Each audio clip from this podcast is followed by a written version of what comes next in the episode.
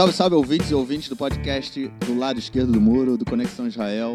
Mais uma semana se acabou e estamos de volta. Mais um episódio. Eu, Marcos Gorenstein e Nelsinho Burd. Diz aí, Nelsinho, como andas? Maravilha aí, tranquilidade. Tu que estás aí em Modi'in, entre Jerusalém e Tel Aviv. Eu que estou aqui em Haifa, na capital do norte. Por onde anda, João? Na, na cidade de Colombo, na Grande Curitiba. O João que lá deve ter a oportunidade de experimentar o barreado, que é o prato típico lá da Grande Curitiba.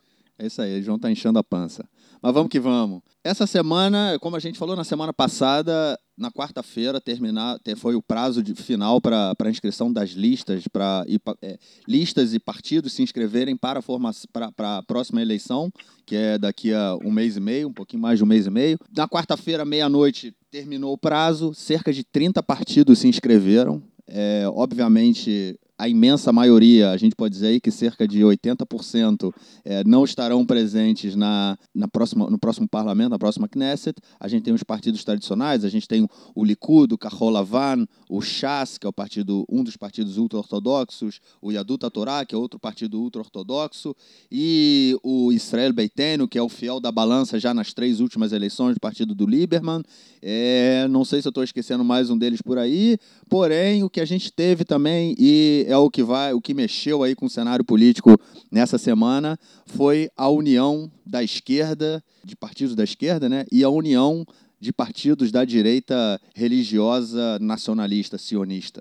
E a gente vai, vai falar dele já já. Vamos começar então pela União da Esquerda. Foi um processo que ele já vinha sendo, já havia sendo é, estimulado, né, pressionando as lideranças, principalmente do Partido Trabalhista, do Avodá, o Amir Peretz, para fazer a união com o Meretz desde a última eleição, e foi isso que fez com que uma das, uma das é, candidatas na época né, do, do Avodá, a Stav Shafir, que era deputada e era, foi candidata novamente, saísse do, do Avodá e fosse para o outro, fosse formar um campo com o Meretz e com outro partido do então ex-ministro, ex-primeiro-ministro Ehud Barak, e muda-se, né? Muda um pouco o cenário. A gente tem hoje aí o que aconteceu é que o Avodá e o Meretz se juntaram, vão concorrer juntos nas próximas eleições e deixaram Stav Shafir de fora. É Stav Shafir que saiu, como eu acabei de falar, saiu do Avodá para buscar a união do, do, da esquerda. Ela foi deixada de fora nesse momento. Ela não está nem no Avodá, nem no Meretz, não entrou. Com, ela, ela, na verdade, tinha entrado no partido, é, no partido Verde, né? E ela, o partido dela não faz parte desse bloco. Ela resolveu retirar a candidatura. Ela não vai concorrer na, na, nas próximas eleições. A gente tem essa movimentação movimentação que foi positiva no campo da esquerda sionista para tentar angariar mais votos, porque a possibilidade que um, um dos partidos não, não passasse a cláusula de barreiras era grande, isso poderia mudar completamente o quadro político é, pós-eleitoral. E a gente tem aí uma nova, uma nova perspectiva. É, o João não está com a gente hoje, mas ele mandou um áudio é, falando a análise dele, explicando o que, que ele vê, como ele vê toda essa união do, dos partidos aí da esquerda, e a gente vai ouvir agora agora. Diz aí, João. Pois é, Marquinhos. É, essa semana, o Avodá, Partido Trabalhista, que já tinha anunciado coligação com o Gesher já para as eleições de setembro, anunciou em conjunto com o União Democrática, né, que é dessa vez é o Meretz, junto com o ex-general Yair Golan, que vão concorrer em conjunto para essas eleições. Né? É uma decisão lógica, racional, como a gente falou no último podcast. Caso eles não concorressem em conjunto, eles poderiam correr um sério risco de não conseguir ultrapassar a cláusula de barreira e ficar fora da Knesset. Vários eleitores, nas primeiras pesquisas que vissem que um desses dois partidos não ultrapassa a cláusula de barreira, já podiam mudar o voto para não jogar o voto fora. E isso podia comprometer seriamente o futuro, é, não só desses partidos né, em Israel, mas também do, do, do possível governo de, que trocaria o governo Netanyahu. Então eles anunciaram, na minha opinião, sabiamente essa fusão, mas ela é uma fusão é, cheia de incoerências, né? que a estratégia dela é muito pobre, é, é uma estratégia muito falha, se é que tem alguma estratégia, eles não consideram vários fatores. Né? Algumas coisas, algumas incongruências, elas merecem ser comentadas aqui. Então vamos por partes. Tá? Primeiro de tudo, os líderes do partido, o líder do partido é o Amir Peretz, né, que é o líder do Partido Trabalhista. É natural que ele seja o líder, é um partido que historicamente vai é o maior partido de esquerda de Israel, de centro-esquerda. Eles têm uma cadeira mais do que União Democrática, é natural que ele lidere essa, essa coligação. Né? O que é curioso nesse caso, né, é que o número dois da coligação é a Orly Abcacis, que é do Gesher, né, que, teve, que não conseguiu passar a cláusula de barreira em abril, que não tem a força política que, que outras pessoas dessa coligação têm, é, e ela conseguiu, de alguma maneira, que seja número dois da lista, o que simbolicamente representa alguma coisa. Ela que diz que ela que se diz de esquerda do ponto de vista social, mas de direita em relação ao conflito, negou que fosse juntar forças com o Meretz o tempo inteiro, disse que ela e o Meretz não tinham nada a ver, que era impossível isso acontecer, e no dia que anunciaram a fusão, ela diz que existem algumas alianças que são ideológicas, como a dela com o Partido Trabalhista, e outras que são alianças técnicas, né? Foi a palavra que ela usou, que é a aliança dela, nesse caso, com o Meretz, ou seja, estamos juntando para não sumir, né? Mas ela conseguiu manter o status dela e ser a número dois da lista, né? Ou seja, ela vai estar na Knesset nas próximas, na próxima cadência, no próximo mandato, com certeza. E aí depois a gente vê, o número 3 é o Nitzan Horowitz, que é o líder do Meretz, e vai indo aos poucos, número 4 é Tamar Zendbeck, também do Meretz, número 5 o Itzik Shmuli, do Partido Trabalhista, e você vai descendo. Aí você vê que o Yair Golan, ele é o número 8 da lista, né? ele que é o, o, o, forasteiro aí, né? o que não participa nem, nem, é, nem do Avodá, nem do Meretz, nem do Gesher, né? ele veio como herança do Israel Democrático, que era o partido do Barak, que depois se juntou com o Meretz nas eleições passadas, e ele era o primeiro dessa lista. E aí depois, no número 11, aparece o Issau Frige, que é um, um único candidato árabe entre os primeiros candidatos do Meretz, né? Aí a gente tem algumas questões aí. É, em primeiro lugar, tem que chamar a atenção a Stav Shafir, que é hoje a líder do Movimento Verde, né? Ex-parlamentar do Partido Trabalhista. Ela foi uma das líderes dos protestos sociais de 2011, é né? uma deputada muito atuante, com uma certa popularidade. Ela perdeu as primárias do Avodá, do Partido Trabalhista, foi em segundo lugar e migrou para essa lista, para a União Democrática. E ela, inclusive, era das três lideranças que saíram em todas as fotos. Ela era, era ela pelo Movimento Verde, o Ehud Barak pelo Israel Democrática e o Nitzan Horowitz pelo Meretz. Né? Ela se apresentava como líder, está chamando pela União há muito tempo, mas segundo o Chaim Levinson, que é comentarista do Aretz, ela, ninguém suporta ela ali dentro. Ela quer muito protagonismo, né? É, segundo outros analistas, foi oferecido para ela o número 5 da lista, se fosse concorrer ao Meretz com, com o Israel Democrático e o Movimento Verde, o que não era garantido que ela ia entrar na Knesset, né? Então ela não, não, não teria topado, ela nega isso, ela diz que ela tentou falar com o Meretz muitas vezes e eles não procuraram ela, e ela ficou, ela foi deixada de fora, né, dessa, dessa lista no final. Por que ela foi deixada de fora? Porque talvez ninguém suporte ela mesma, como diz o Ryan Levinson, talvez ela queira protagonismo demais, mas também porque é, no momento que ela saiu do Partido Trabalhista, é, o partido tem que dar chance para os seus membros, e, e eles concorreram às primárias lá, foram votados, e ela não concorreu, né, e o Meretz é a mesma coisa, eles têm os seus parlamentares, para quem eles querem dar prioridade, e eles preferiram por não fechar um acordo com ela. É, no entendimento dessas pessoas, é, ela não traz voto suficiente para que vale a pena colocar ela entre os primeiros. Ela não acrescenta muito para essa lista, já que a união deles representa muito mais, estando ela presente ou não. Só que a Stav Shafir, ela é uma liderança é, cuja quantidade de votos que ela pode arrecadar não é desprezível. Né? Se a gente vai olhar bem, onde o Meretz melhorou as votações de abril para setembro, né, onde o Meretz teve mais votos entre abril, quando concorreu sozinho, e em setembro, como concorreu com a União Democrática, é, foi principalmente em centros urbanos, em detrimento dos votos do Partido Trabalhista. Ou seja, o Partido Trabalhista perdeu votos para o Meretz. E isso eu acho que tem a ver, obviamente, que também com o Barak, com os parlamentares que ele levou para a União Democrática, mas acho que também tem a ver com a Stav Shafir, né?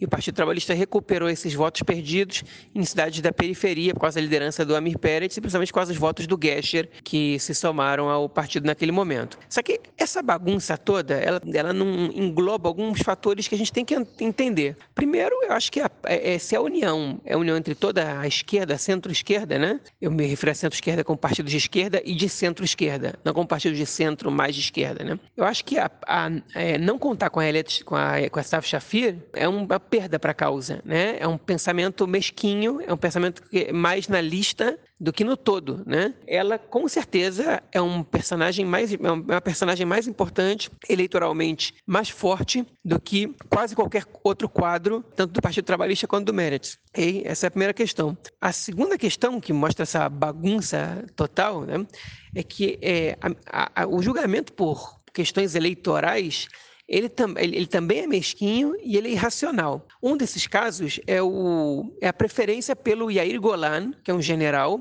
a Stav Shafir, né? É, eu gosto do Yair Golan, acho ele um general é, politizado, muito mais politizado do que os generais que estão no azul e branco, é um cara que dá opiniões, que tem visões bastante claras e que se coloca, e é um ganho para a política israelense, na minha opinião, maior do que o Benny Gantz, do que o Gabi Eskenazi, né? O Bug Alon não é, não é tão recente assim na política, mas o Yair Golan é um, é um sujeito que realmente ele, ele tem um valor é, é, como homem público, pelo menos em relação às suas declarações. Como político em si, a gente ainda não viu. Só que um general nessa lista, ele não traz mais votos, porque quem quer votar em generais vai votar no azul e branco. Então, é também é, é optar pelo Yair Golan na lista do, do Meretz é tentar dar uma cara que o partido não tem e eleitoralmente trazer uma pessoa que, que não faz muito não faz muito sentido ali, né? Outra vez a Staff Shafir seria um diferencial maior. Ele é o número 8 da lista.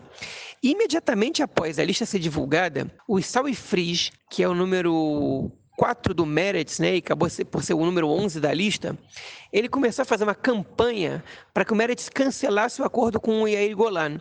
Não para colocar Staff Shafir, e sim para que ele seja o número 8, porque ele diz que o eleitorado árabe pode mudar a situação e dar votos para esse bloco. Em que, que ele se baseia? Nas eleições de abril, o Meretz teve 42 mil votos vindo das cidades e aldeias árabes. O Meretz realmente fez uma campanha muito forte nessas, região, nessas regiões e, a cara, e o Issaoui Frisch era a cara dessa campanha. Obviamente que também tinha outro parlamentar druso, que tá, estava também entre os primeiros lugares do Meretz, entre os sete primeiros, que o parlamentar não, outro candidato druso, estava entre os sete primeiros do Meretz, que, que também ajudou com que o partido tivesse uma votação mais expressiva entre os, entre os, os drusos, na comunidade drusa. Só que o Issaoui Frisch, esse discurso dele, não vai colar por várias razões. A primeira, o número dois da lista, é a Orelei Abkassis, uma mulher de direita em relação ao conflito, segundo as suas próprias palavras. Né? Os árabes podem até votar em alguma significativamente no Meretz, mas não votam no Partido Trabalhista tanto assim.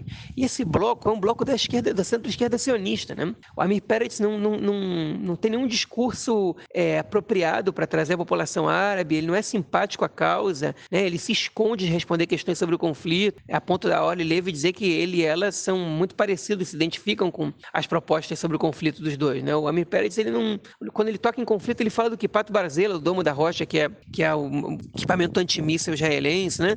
Então, isso também já é outro absurdo.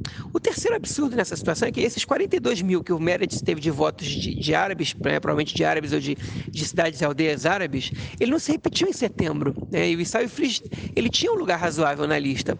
Ele não se repetiu porque a lista unificada, ela se organizou. Eles não concorreram todos juntos, os partidos de eleitorado árabe, no primeiro, no primeiro em abril, nas primeiras eleições dessa nova, dessa, dessa sequência, é, mas em setembro eles se organizaram. E em função disso também o Meretz perdeu esses votos. Isso, é, isso é importante que fique, que fique claro. Né? Então, além de não ser nada garantido que os árabes voltariam a votar no Meretz, né, porque o Meretz não é exatamente o Meretz, é uma união de, de partidos, também tem que levar em consideração que está a lista unificada aí. Então, esses 42 mil votos, que representam mais ou menos uma cadeira, né, eles dificilmente vão para esse bloco. Então, eleitoralmente, ninguém está pensando em nada aí, né?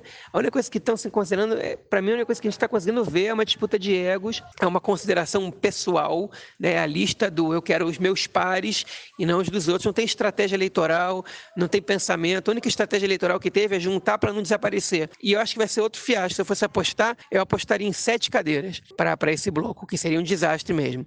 Enfim, eu poderia falar mais sobre, sobre isso, sobre a direita também, mas eu vou agora parar por aqui, vou dar para o Nelson e para o Marquinhos a chance de falar. É isso. Beleza, João? Mais uma vez aí, obrigado pela, pela análise, sempre bem, bem informativa.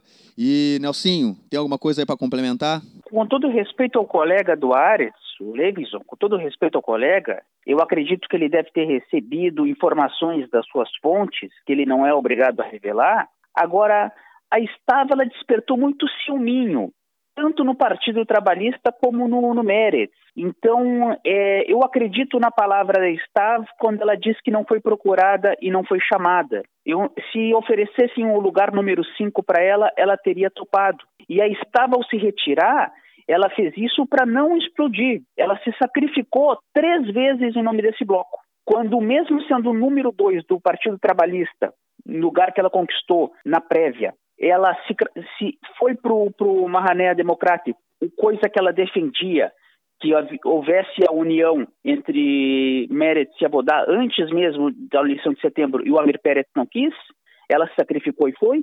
Segunda vez, ela montou esse grupo verde para dar sustentação para uma Mahané Democrata e fazer a união com o Eudo Barak e Meretz. E número três, ela, ela se sacrificou quando ela pregou a união entre Emet, que é o Avodá, e, e Meretz, que é o Meretz, fazendo um bloco chamado Eretz, e os caras não toparam, disseram que não iam fazer, no final fizeram, e tiraram de lado. E outra coisa, ela afirmou, e eu acredito na palavra dela, que propuseram para ela estar num bloco e tirar o Golan da história, ela não topou, no final o Golan topou e ela caiu fora. E ela se retirou do, do negócio para não se retirou da corrida para não dividir os, os votos do bloco porque senão ela não faria o número de cadeiras para entrar no parlamento, mas tiraria votos importantes e os caras estariam tangenciando a linha da cláusula de, de barreira. E só para complementar, o João falou que teve uma, uma prévia. Teve a prévia antes de setembro, dentro do Partido Trabalhista, que Estado foi, foi a segunda colocada.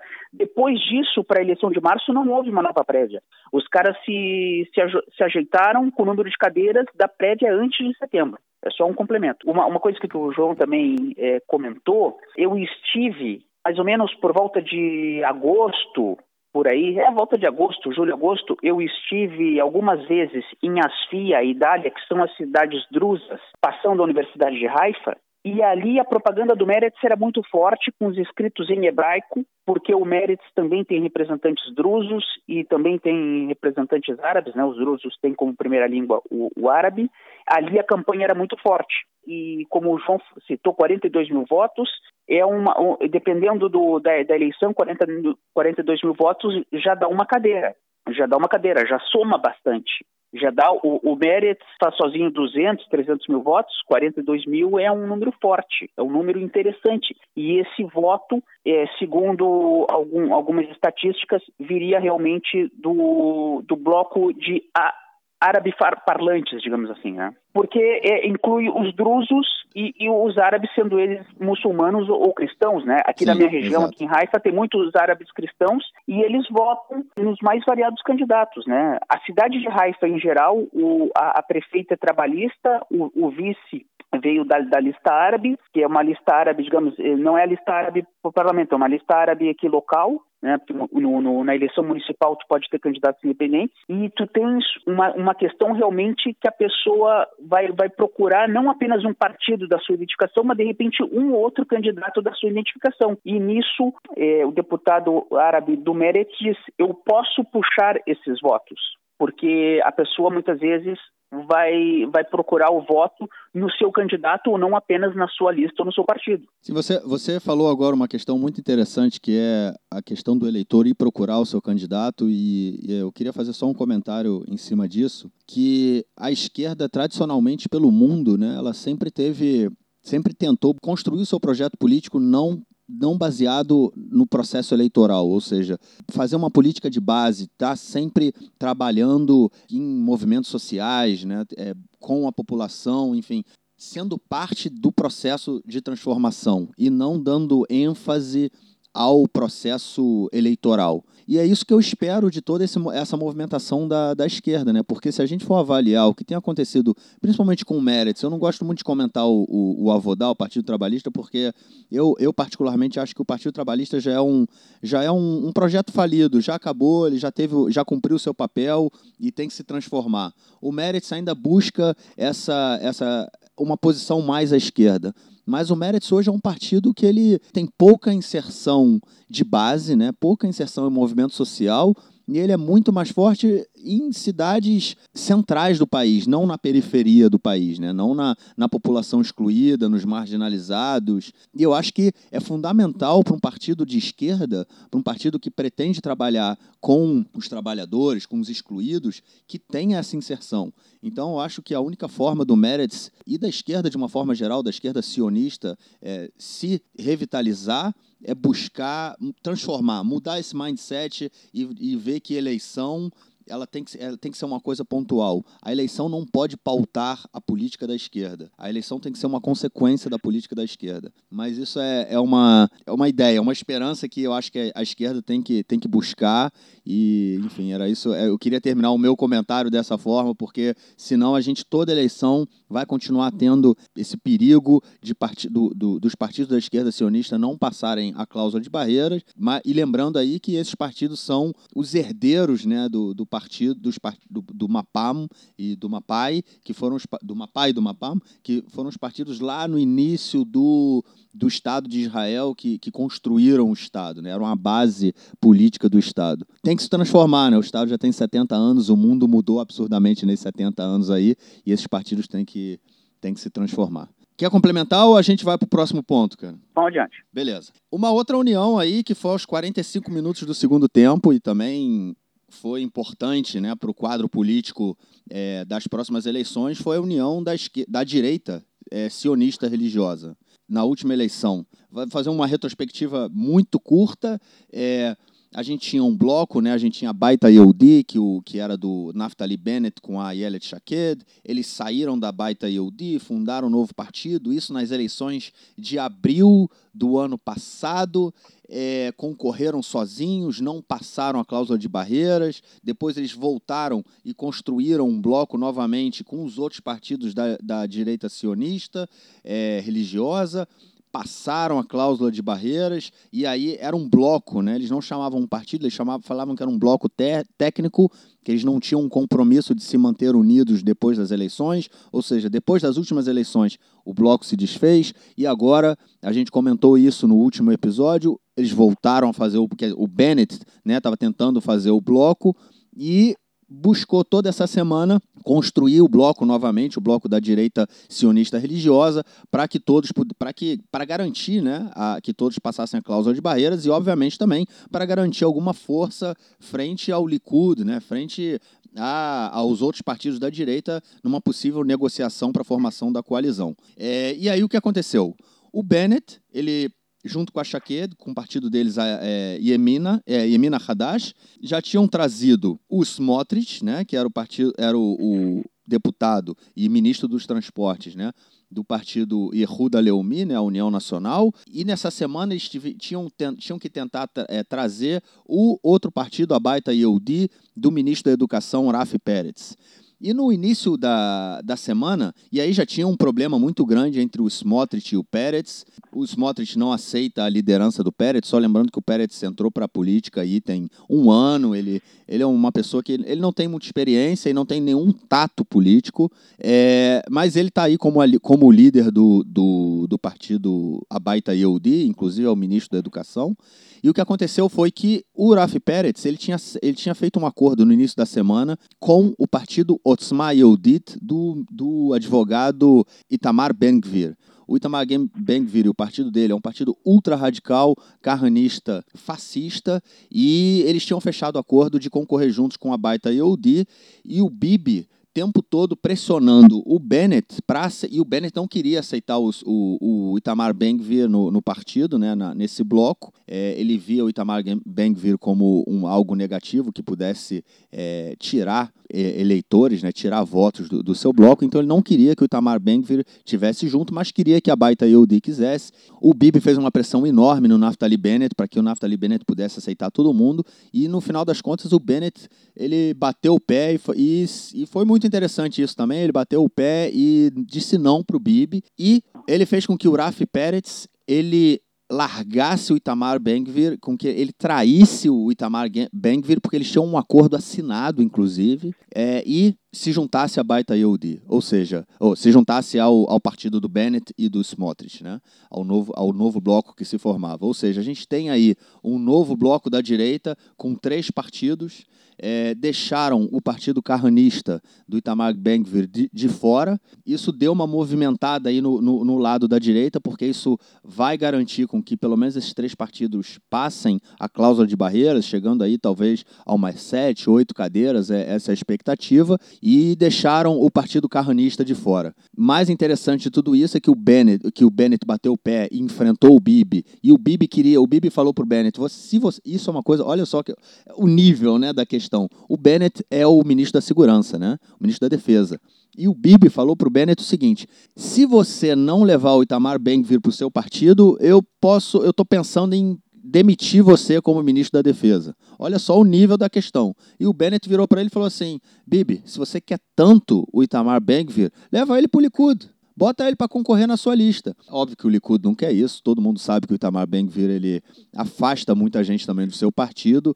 É, não sei se seria o caso no Likud, mas enfim, o, o Bibi não tinha por que levar o, o alguém do, do Otzma Yehudit para dentro do Likud, e foi assim que foi feito. Inclusive, tem o Bibi agora falou para o Itamar ben para ele ser responsável e não concorrer, retirar a sua candidatura, porque aí, no caso, os votos dele poderiam ir para outros, outros partidos, né?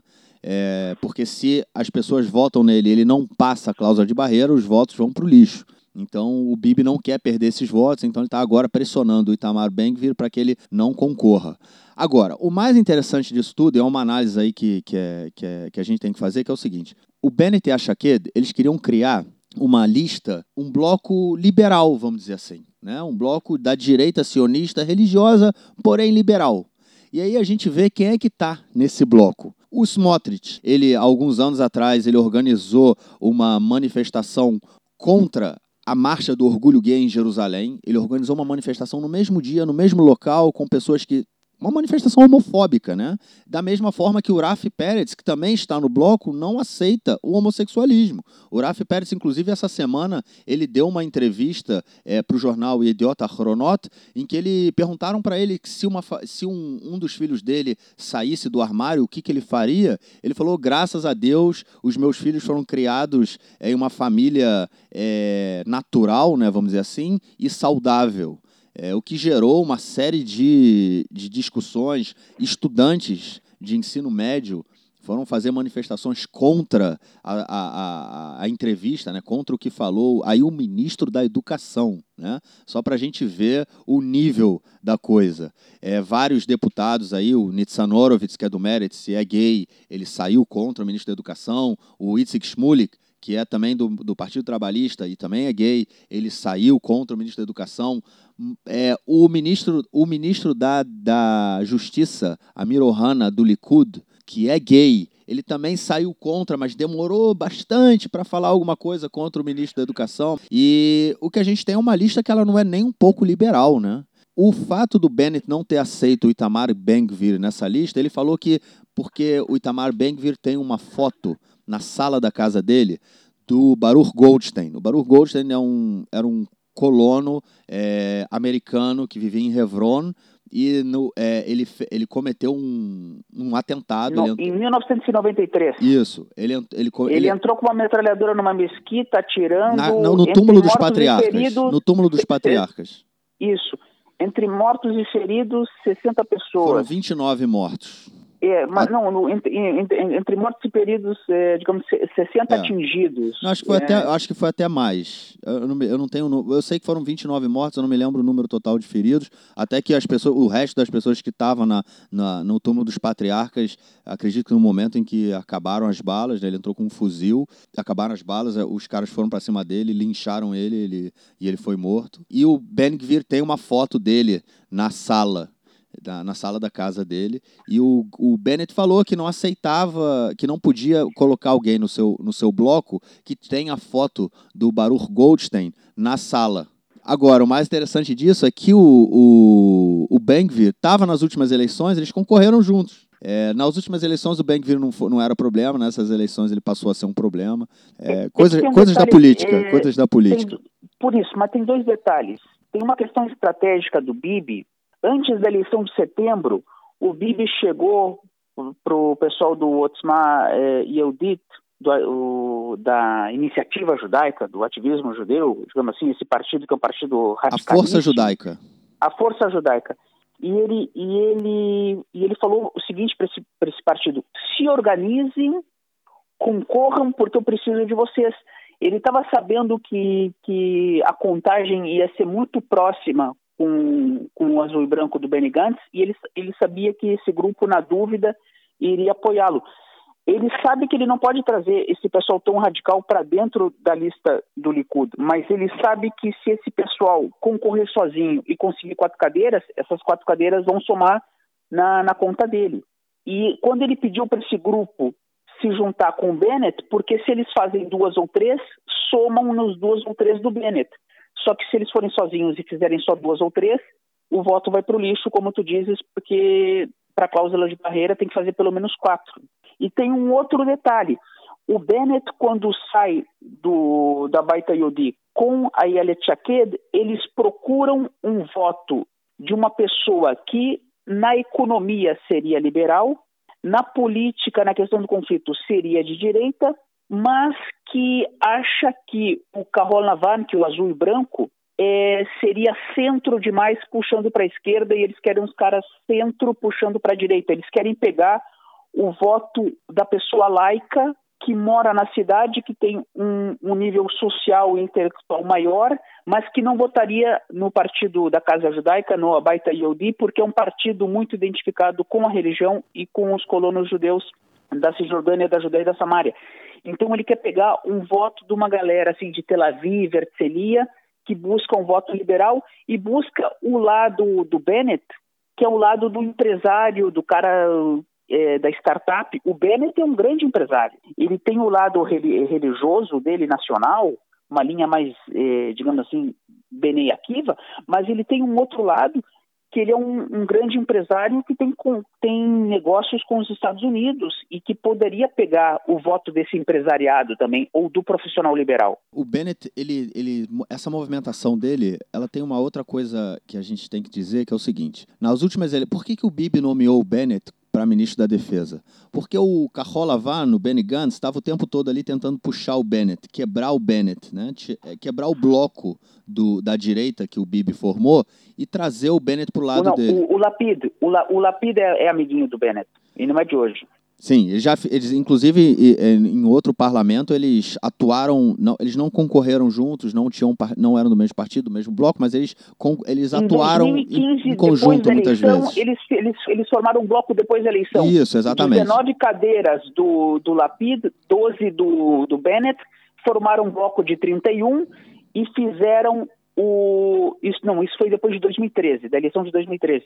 For, fizeram um bloco de 31 cadeiras juntos e aí fizeram que o, o Bibi engolisse o Bennett, que o Bibi não queria o Bennett, mas queria o Lapid. Aí o Lapid foi ministro da Economia e o Bennett entrou junto no balaio. Eles formaram um bloco para a Knesset eh, depois da eleição de 2013. Então a gente tem essa movimentação que aparentemente o Bennett agora ele começa, ele no momento que ele se fortalece, ele pode também em algum momento falar para o Bibi, já deu, né? Se o, se o Carrolavan, né, o azul e branco, se fortalecer e o Lieberman tiver com azul e branco, é, eu acho que a gente pode, pode começar a ter uma movimentação é, do Bennett não, não, não estar somente com o Bibi.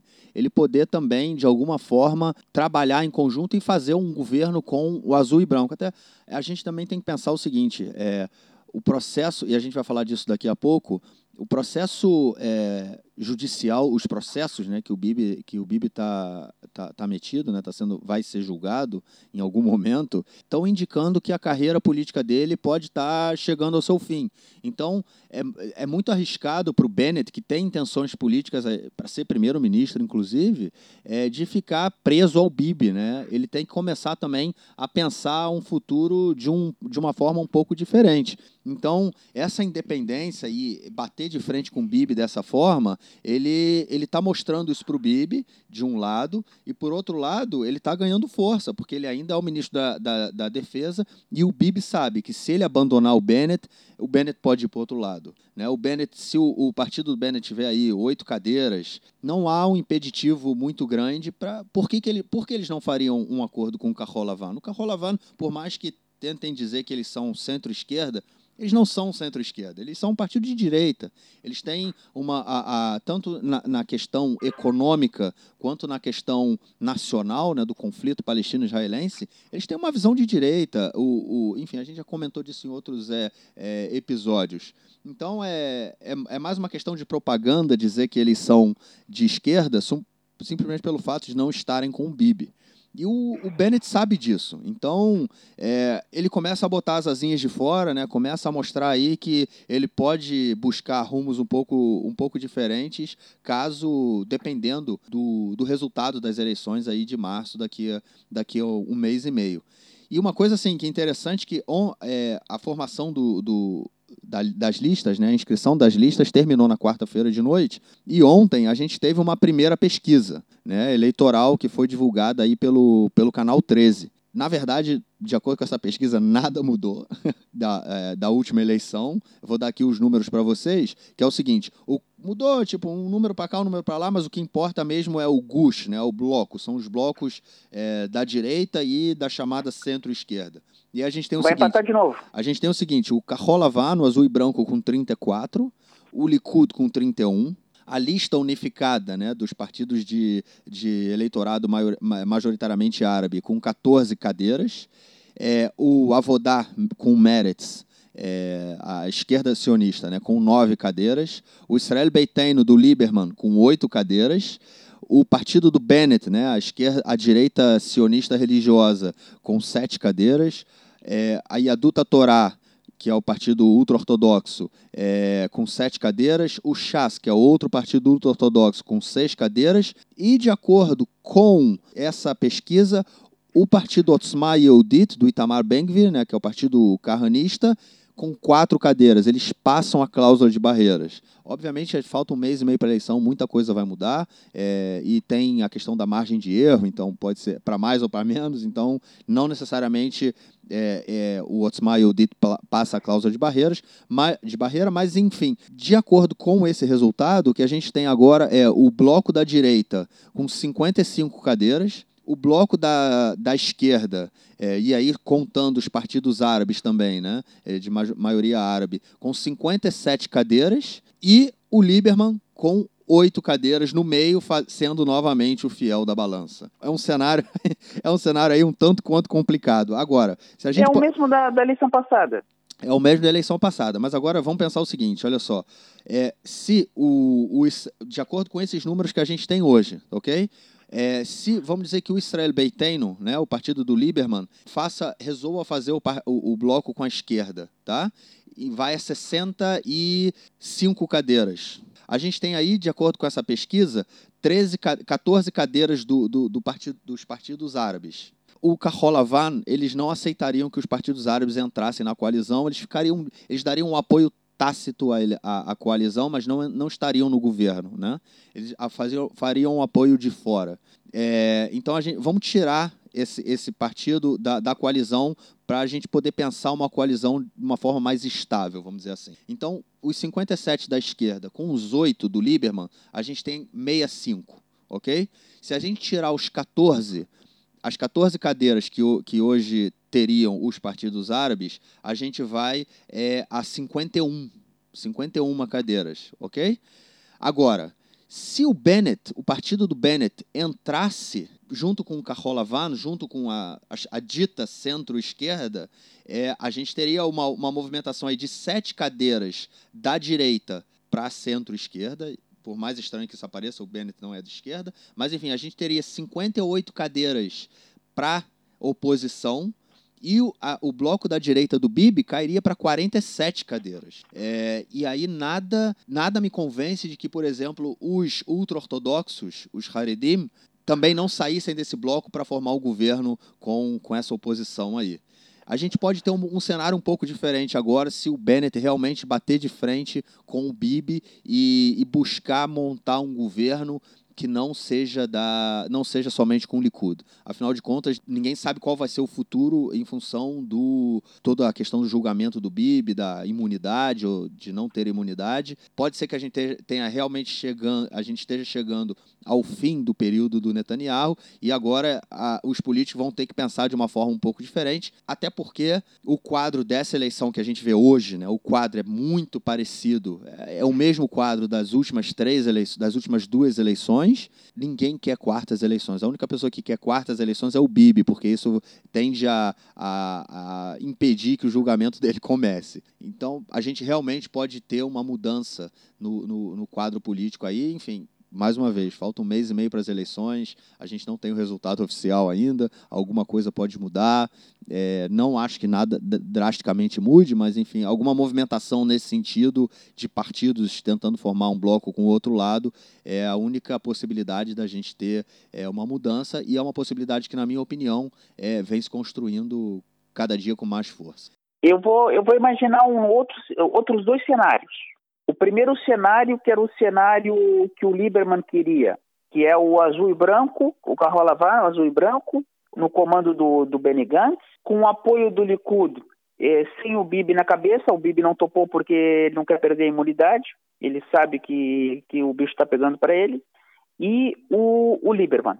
Com, com, com, esse bloco, chegaria a 60, 60 e poucos, não precisaria dos outros partidos. O Bibi, o Lieberman, no primeiro momento, queria só os dois maiores partidos e ele sem os ultra-ortodoxos. Agora, um segundo bloco que eu imagino é o seguinte, pegando por hipótese que o Benny Gantz vença a eleição. O Benny Gantz comandando junto com o Lieberman, junto com o Bennett e os ultra-ortodoxos sem o Partido Trabalhista e o Meretz. Pois é, é uma possibilidade também. É uma possibilidade.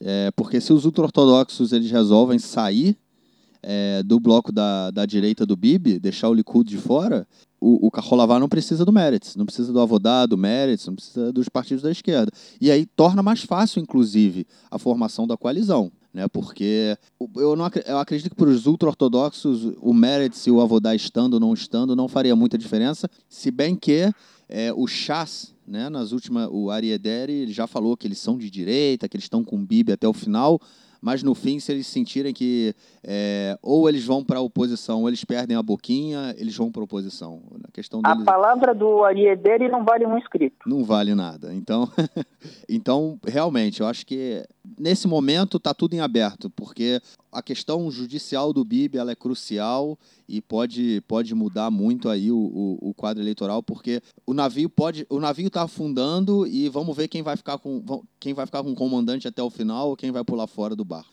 Porque o Bibi, digamos, vamos partir de uma hipótese que o Bibi consiga montar um governo. É muito difícil, mas digamos que o Bibi consiga montar um governo. Ele teria que fazer um arranjo buscando a tal da, da imunidade, em hebraico Hassinut. E eu não sei se os, se os partidos ou se os políticos vão querer entrar para a história como alguém que, que assinou isso.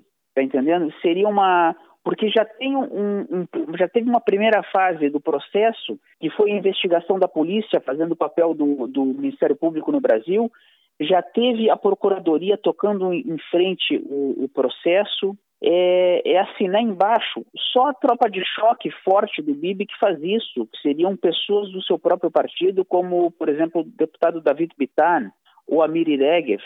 Outros políticos, como tu disseste, querem uma independência, como o próprio Naftali Bennett, que hoje está com o Bibi, mas busca uma independência. Alguém que vá assinar essa, essa pizza, digamos assim, alguém que vai dizer, não, eu estou pagando a pizza do Bibi, eu acho muito difícil, seria uma, uma queimação de filme muito grande, teria que ter uma, uma justificativa muito grande. A única justificativa muito grande é só se o Bibi conseguir um, reverter a situação eleitoral. Mas o quadro eleitoral indica um novo empate. Pois é, é um novo empate. Vamos lá, será que a gente vai para quartas eleições, cara? É o quarto turno. É o quarto turno.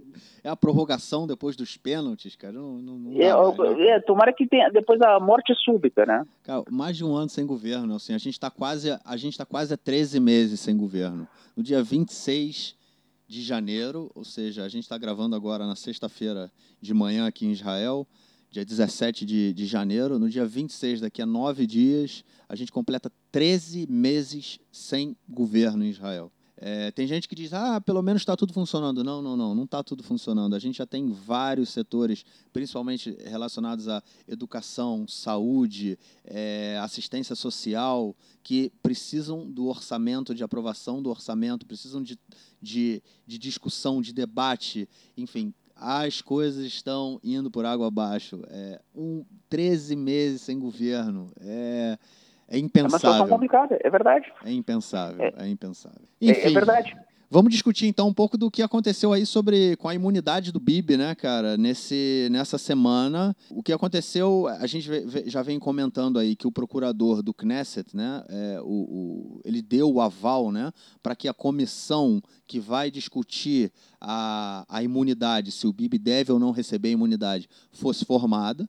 O Likud tenta de toda forma impedir que essa comissão seja, seja formada. Por quê? Porque o Likud não tem maioria, e se essa comissão for formada, o Bibi não vai receber a imunidade. Então eles não querem que, apesar do Bibi ter pedido a imunidade, eles não querem que a imunidade seja discutida nesse momento e seja empurrada para o próximo parlamento.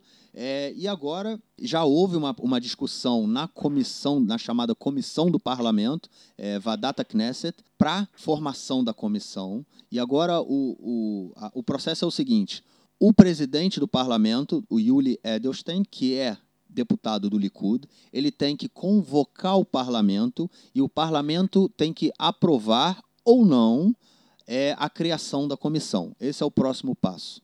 E é, o, principalmente o Partido Azul e Branco, ele está pressionando para que essa, que, para que o para que o Yuli Edelstein convoque o parlamento e o Likud está fazendo uma pressão absurda em cima do, do Edelstein para não convocar o parlamento. E o Edelstein ele falou não, eu tenho que convocar o parlamento, ele não tem o que fazer, ele poderia vetar, porém a procuradoria já falou que não tem motivo para ele vetar a, a, formação da, da comissão, ele tem que convocar o parlamento. Inclusive o Likud, é, isso eu ouvi no rádio essa semana, que por fonte, ninguém, obviamente, de jornalistas, eles, é, e, com, e corretamente, né, eles não, não divulgam suas fontes, mas eles falaram que é, há pressão interna no Likud, porque um, o, o Edelstein, ele quer ser presidente de Israel, é, no, depois que o, que o Reuven Rivlin sair. E... Vai ser em 2021. 2021, ano que vem. Inclusive, o que eles falaram é que o, o Likud, né, a pressão de alguns deputados no Likud é a seguinte, falando, se você convocar o parlamento, a gente não vai votar em você para a presidência do país, porque quem elege o presidente é o parlamento em voto fechado, é, não é voto aberto. É, mas quem, quem elege o presidente é o parlamento, são os deputados. Então, eles... Mas tem um detalhe, o, o meu caro Gorstein da Tijuca, o detalhe é o seguinte, é, na eleição passada, o Rubi Rivlin era o candidato do Likud, o Bibi não o apoiou, a tropa de choque do Bibi não o apoiou, a Shelly Erimovic, que era líder do Partido Trabalhista, apoiou o Rivlin e, e o outro candidato até não era o outro candidato principal nem era, é, nem era deputado, era um cientista, o Schertman, do Instituto Weizmann. Então, deu uma salada de frutas dessa jogada, porque o, o a líder trabalhista apoiou o Rivlin, o, outros deputados que na hora do Likud apoiaram o, Rivlin e o Bibi não votou no Rivlin e a tropa de choque dele também não votou no Rivlin. Foi uma salada desgraçada. Então, se o Yuli Edelstein está com medo de não ter o apoio do, do Likud, pode ser que ele tenha apoio de outros partidos. É, eu acho, inclusive, que ele pode ter apoio de outros deputados dentro do Likud, porque a gente viu nas prévias do Likud que o Bibi teve uma votação absurda, né? 72% ou mais. Mas aí porque mas, eles cancelaram os votos dos novos licudianos. É, é, a gente falou mas, sobre isso. Não, não, sim, mas aqui, não, o, que eu, o que eu quero chegar é o seguinte: o, o Bibi tem apoio, obviamente, dentro do Likud, mas no momento em que o julgamento dele começar e a casa começar a cair, as pessoas abandonam o barco. Eles não vão morrer, não vão morrer abraçados com o Bibi.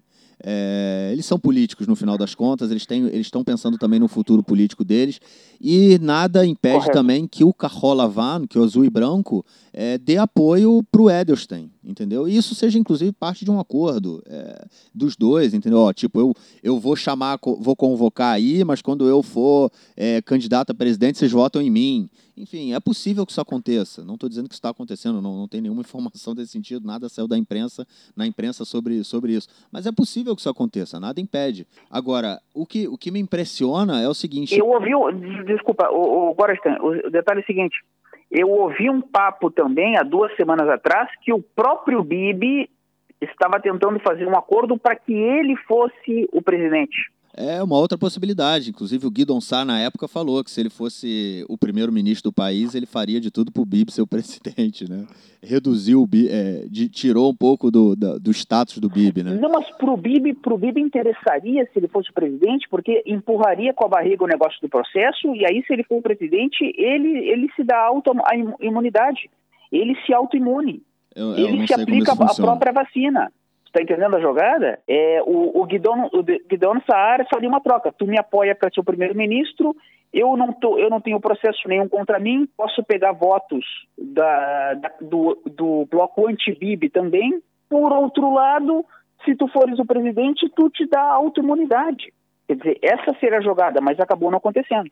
É, é uma, é, uma, é uma ideia. Mas o que a gente tem agora é uma pressão. O Bibi, essa semana, fez duas jogadas né, de pressão e ameaças, né, uma com o Bennett, né, que a gente falou anteriormente, para o Bennett levar o Bankvir para o bloco dele, senão ele poderia ser demitido como ministro da Defesa, e agora pressionando o Yuli Edelstein para não convocar o parlamento para decidir sobre a comissão, é, senão ele não, não receberia o apoio do Likud numa futura candidatura à presidência do país é de uma limpeza, né, cara? É uma, é uma coisa linda a política, é uma coisa maravilhosa que está acontecendo aqui. É é tudo, é, e, é tudo pela so, e é tudo pela sobrevivência dele, hein?